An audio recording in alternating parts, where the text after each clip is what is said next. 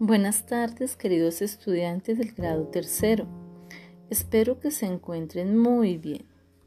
Seguimos desarrollando nuestra guía de aprendizaje del área de castellano y en esta ocasión hablaremos de un tema muy interesante, los sinónimos y los antónimos, los cuales son importantes conocerlos y manejarlos para no repetir palabras, pero sí mantener el concepto de lo que queremos decir.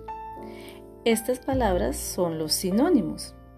Por ejemplo, tempestad y tormenta.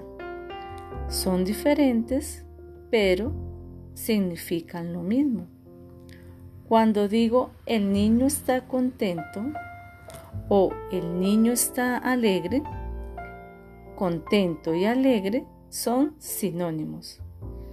Es decir, estamos expresando una misma idea usando diferentes expresiones. Ahora bien, los antónimos son expresiones de una idea contraria y empleamos otra palabra diferente. Por ejemplo, alto, bajo, triste, contento subir, bajar. Estas palabras son opuestas. Si entienden lo fácil y lo importante que son para expresarnos mejor?